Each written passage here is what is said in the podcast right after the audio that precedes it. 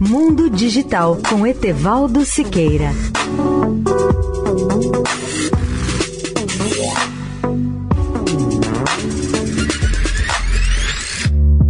Olá, amigos da Eldorado.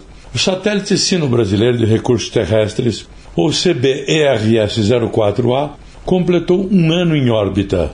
Lançado em 20 de dezembro de 2019 da Base Espacial da República Popular da China, esse satélite é o sexto do programa Sino-Brasileiro de Recursos Terrestres.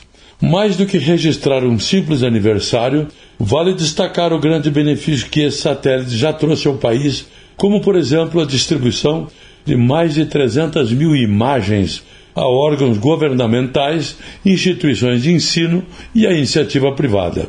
Com a vida útil projetada para no mínimo cinco anos, o satélite vem fornecendo diariamente imagens de sensoriamento remoto do território nacional e de outras áreas do globo.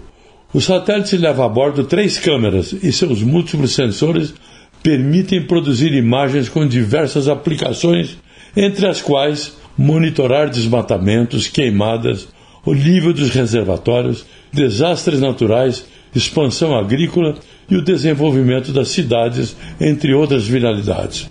Cada câmera possui um nível de resolução e nitidez capaz de gerar imagens da melhor qualidade para diferentes aplicações. Etevaldo Siqueira, especial para a Rádio Eldorado. Mundo Digital com Etevaldo Siqueira.